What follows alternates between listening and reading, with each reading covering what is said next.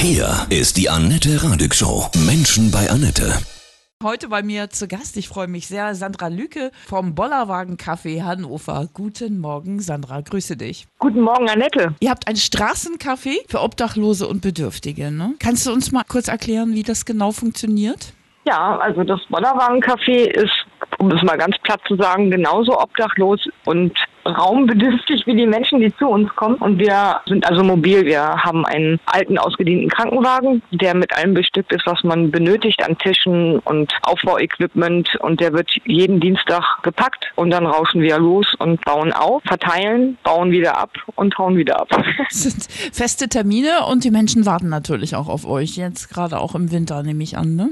Ja, wir haben uns ganz zu Anfang Gedanken gemacht, Verlässlichkeit ist wichtig und da hat sich dann irgendwann der Dienstag rauskristallisiert und bei dem ist es auch geblieben und das ist auch in den Köpfen der Menschen verankert, dass wir immer dienstags da sind als festen Punkt in ihrem Leben sozusagen und das ist halt sehr wichtig, dass sie wissen, egal was passiert, dienstags sind die Leute da und helfen ja. und das machen wir auch. Ja. Was gebt ihr? Essen, richtig fertige Menüs oder äh, Kleidung auch? Also wir geben ähm, Lebensmittel raus, also das, was man ganz normal in so einem Supermarkt bei Rewe zum Beispiel holen wir Lebensmittel ab. Äh, wir haben Gemüse, Obst und Gemüsestand, wir haben Lebensmittel, wir haben warmes Essen, frisch gebackenen Kuchen. Wir haben eine Kaffeestation to go. Im Moment alles ist to go. Also niemand darf vor Ort irgendetwas verzehren wegen der ja, Hygieneverordnung. Und das ist, ja, es ist schon ein Mordsaufwand. Also ja. wir haben, wir haben im Schnitt anderthalb Tonnen Lebensmittel und Equipment dabei, was wir halt verteilen so. Und das ist viel. Oh, krass. Gestern war ja Dienstag. Wie viel waren da? Gezählt worden 148. Ja. Und das wird jetzt wahrscheinlich von Woche zu Woche mehr, ne? Immer zum Monatsende hin wird es mehr. Wir fangen Anfang des Monats mittlerweile bei 120, 130 130 an und das geht rauf bis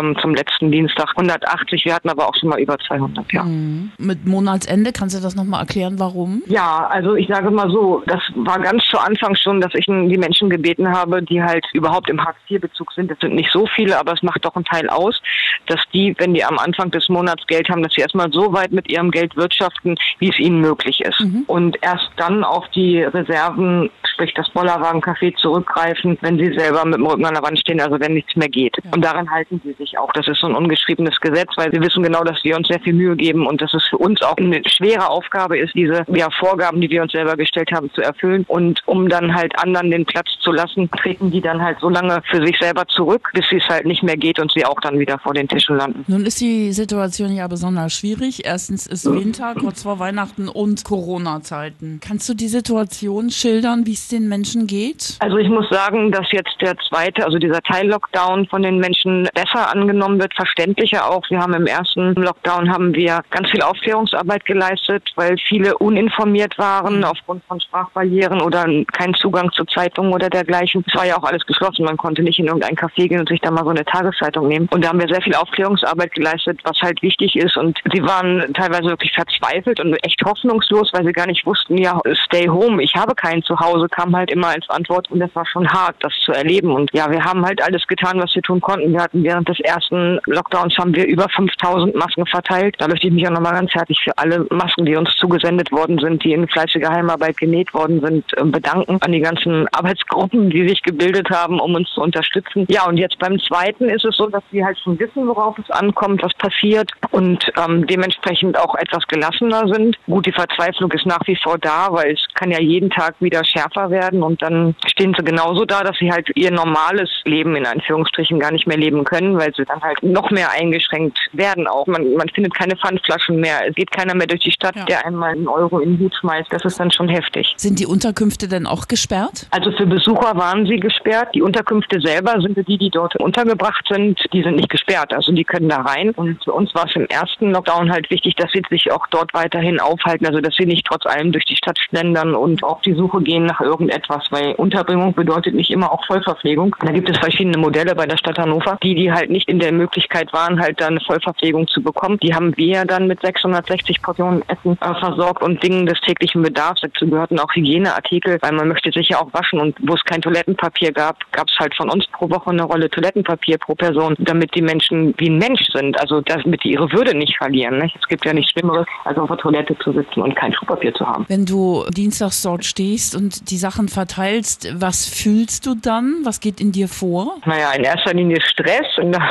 dann kommt die Beruhigung, dass ich ein sehr gutes Team an meiner Seite habe und ich vertraue den Menschen, die zu uns kommen und die vertrauen uns und darum geht die Arbeit mit diesen Menschen äh, Hand in Hand. Also sie tun alles, damit wir unsere Arbeit machen können und wir tun alles, damit die ja zufrieden sein können und beruhigter sind. Ist es für dich nicht auch ein gutes Gefühl, zu helfen, in dieser Situation was Gutes zu tun? Ah, ich glaube, nach fünf Jahren denkt man da gar nicht mehr drüber nach. Ich mache das ja jetzt seit fünf Jahren verlässlich. Also ich freue mich, wenn es den Menschen hilft. Also ich will mich jetzt nicht als emotionslos beschreiben. Das bin ich ganz bestimmt nicht. Aber das Gefühl zu definieren, was ich da habe, in erster Linie ist es Stress. Es muss alles reibungslos ablaufen. Wir haben hohe Auflagen, die wir zu erfüllen haben. Also in erster Linie ist es wirklich Stress und echte Arbeit, also kopfmäßig wie auch körperlich. Und das überwiegt dann auch in dem Moment. Nach der Verteilung, wenn ich das alles Revue passieren lasse, ja, dann bin ich schon traurig und auch auf dem Weg zurück dann. Ich sitze dann im, im Auto, die Heizung ist an, es ist warm und ich weiß genau, die Leute, die nicht mal zu Hause haben, die kriechen dann irgendwo ins Gebüsch oder rollen sich in ihren klammen Schlafsack ein. Das bedrückt mich eher. Also es macht mich traurig, ja, dass man nicht mehr tun kann. Was kann denn jeder von uns tun? Man kann einfach mit offenen Augen durchs Leben gehen und vielleicht einfach mal fragen, die Person freundlich ansprechen und sagen, hi, ich bin der Andreas oder die Paula, ich sehe dich hier sitzen, kann ich dir irgendwie helfen oder benötigst du irgendwas? Also ich sage mal zu 99,9 Prozent keine unverschämten Wünsche, die einen dann entgegentönen. Die sagen dann vielleicht einen Kaffee oder ein Brötchen oder hey, schön, dass mich mal einer anspricht. Ich bin ja auch ein Mensch, weil viele werden in ihrer Situation nicht mehr als Mensch wahrgenommen. Da sitzt dann jemand oder etwas,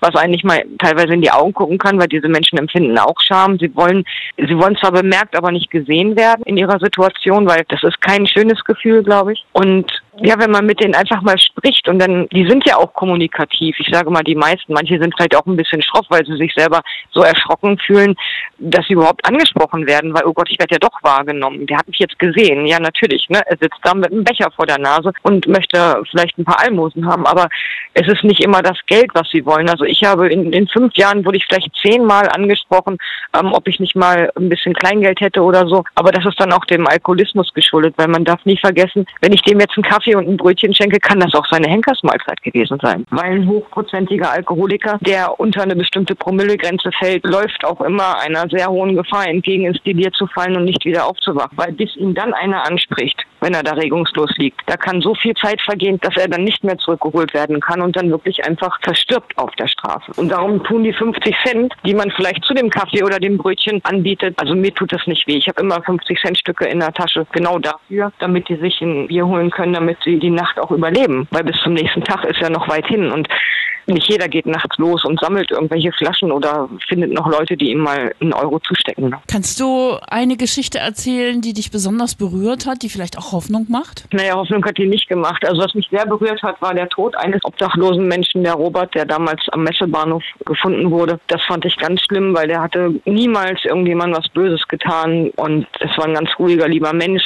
Seine Lebensgefährtin, die kenne ich halt auch, die kommt nach wie vor zum Bollerwagen-Café, aber meist nur noch als Besucher, um guten Tag zu sagen, denn die hat jetzt durch ihren neuen Lebenspartner haben sie eine Wohnung bekommen. Es war halt furchtbar, ne? So die beiden zu sehen und zu sehen, wie die Leute weinen und wie es denen ans Herz geht. Ich habe mitgeheult, weil wenn man die Menschen persönlich kennt und es tut halt dann einfach weh. Und wir haben auch eine tolle Erfolgsgeschichte von einem jungen Mann mit Schuhgröße 52.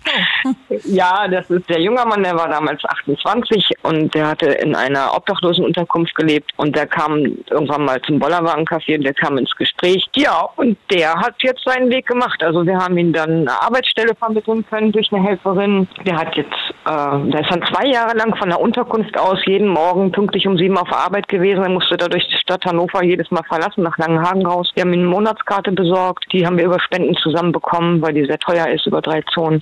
Ja, der ist nach wie vor in der Firma. Der hat ein ganz normales Leben. Wir haben ihm geholfen, die Wohnung einzurichten. Also ich bin dann mit dem Krankenwagen rumgefahren, habe Möbel geholt und ein Herd und Waschmaschine Toll. und mhm. was man halt so braucht. Und dieser junge Mensch ist wieder komplett zurück im Leben. Muss ich dazu sagen, er hatte aber auch nie eine Alkohol- oder Drogenproblematik, sondern halt einfach nur die Tatsache, dass er ähm, wohnungslos war und in diesem System halt auch sehr gefangen war, weil es ohne Unterstützung halt wirklich nicht geht. Mhm. Das ist einfach nicht möglich. Wenn man niemanden an der Hand hat, sich da selber aus diesem Sumpf zu befreien, das geht nicht. Also ohne Vitamin B, sage ich mal, dass man entweder jemanden in der Hinterhand hat oder ganz konkret Menschen, die sagen, hier pass auf, ich habe hier eine Wohnung für dich, ich vertraue dir, zieh ein und dann schauen wir weiter, würde sowas nur nur ganz schwer funktionieren. Ich glaube, unsere Herzen müssen offener werden, ne? dass wir erkennen, dass wir eine Menschheitsfamilie sind. Ne? Auch das Bewusstsein, dass es bei jedem Menschen mal ganz schnell gehen kann. Also die Menschen, die zu uns kommen, das ist nicht, wie viele denken, ja, hier der Penner. Das sind alles Menschen, die haben mal eine Kindheit gehabt, die haben ein normales Leben gehabt, die haben auch Arbeit gehabt und irgendwas ist in ihrem Leben passiert und das hat sie aus der Bahn geworfen. Und das kann jeden treffen, weil keiner von denen, die dort stehen, hat vorher jemals darüber nachgedacht, wie schnell es geht dort. Das haben die ja auch alle nicht wahrhaben wollen. Ich kenne über 600 obdachlose Menschen, die bei mir beim Bollerwagen auch registriert sind, also namentlich zumindest, dass wenn mal was ist, dass man sagen kann, ja, das ist die und die Person, falls sie aufgefunden wird. Ähm, kenne ich nur eine Person, die bewusst sich entschieden hat zu sagen, ich werde jetzt obdachlos. Eine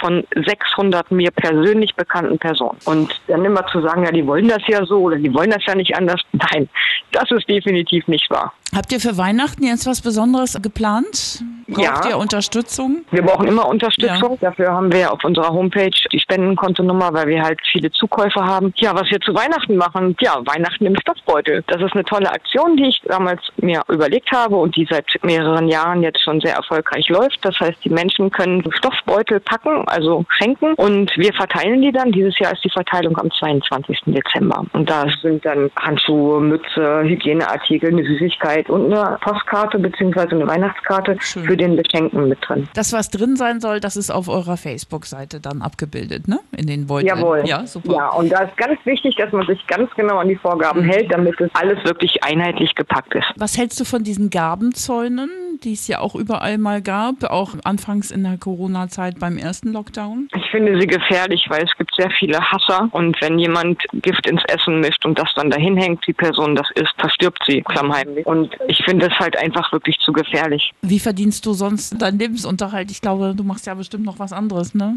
Ja, hauptberuflich bin ich in der Pflege beschäftigt ähm, und ja, ehrenamtlich, man kann schon fast nebenberuflich sagen, weil es ist ja nun wirklich viel Arbeit, also das hat schon auch nochmal fast 40 Stunden die Woche ein. Wie bist du dazu gekommen, dieses Bollerwagen Kaffee zu gründen? Ich habe im Oktober 15 an einer Aktion teilgenommen, die einmalig stattgefunden hat und das hat mich halt sehr begeistert, dass man was tun kann, auch privat im Kleinen. Und dann bin ich einfach losgelaufen und habe es weitergeführt. Und dann ist es gewachsen. Toll. Immer mehr, immer mehr. Und das kann jeder tun. Das ist auch der Gedanke des Bollerwagen-Cafés, dass jeder irgendetwas tut und dass man das weitersagt und sich viele Menschen anschließen und daraus sich wieder Gruppen bilden, die auch sagen, wir tun was. Ich wünsche dir von Herzen alles Gute. Grüß dein Team und ich finde Ja. es großartig. Das mache ich gerne.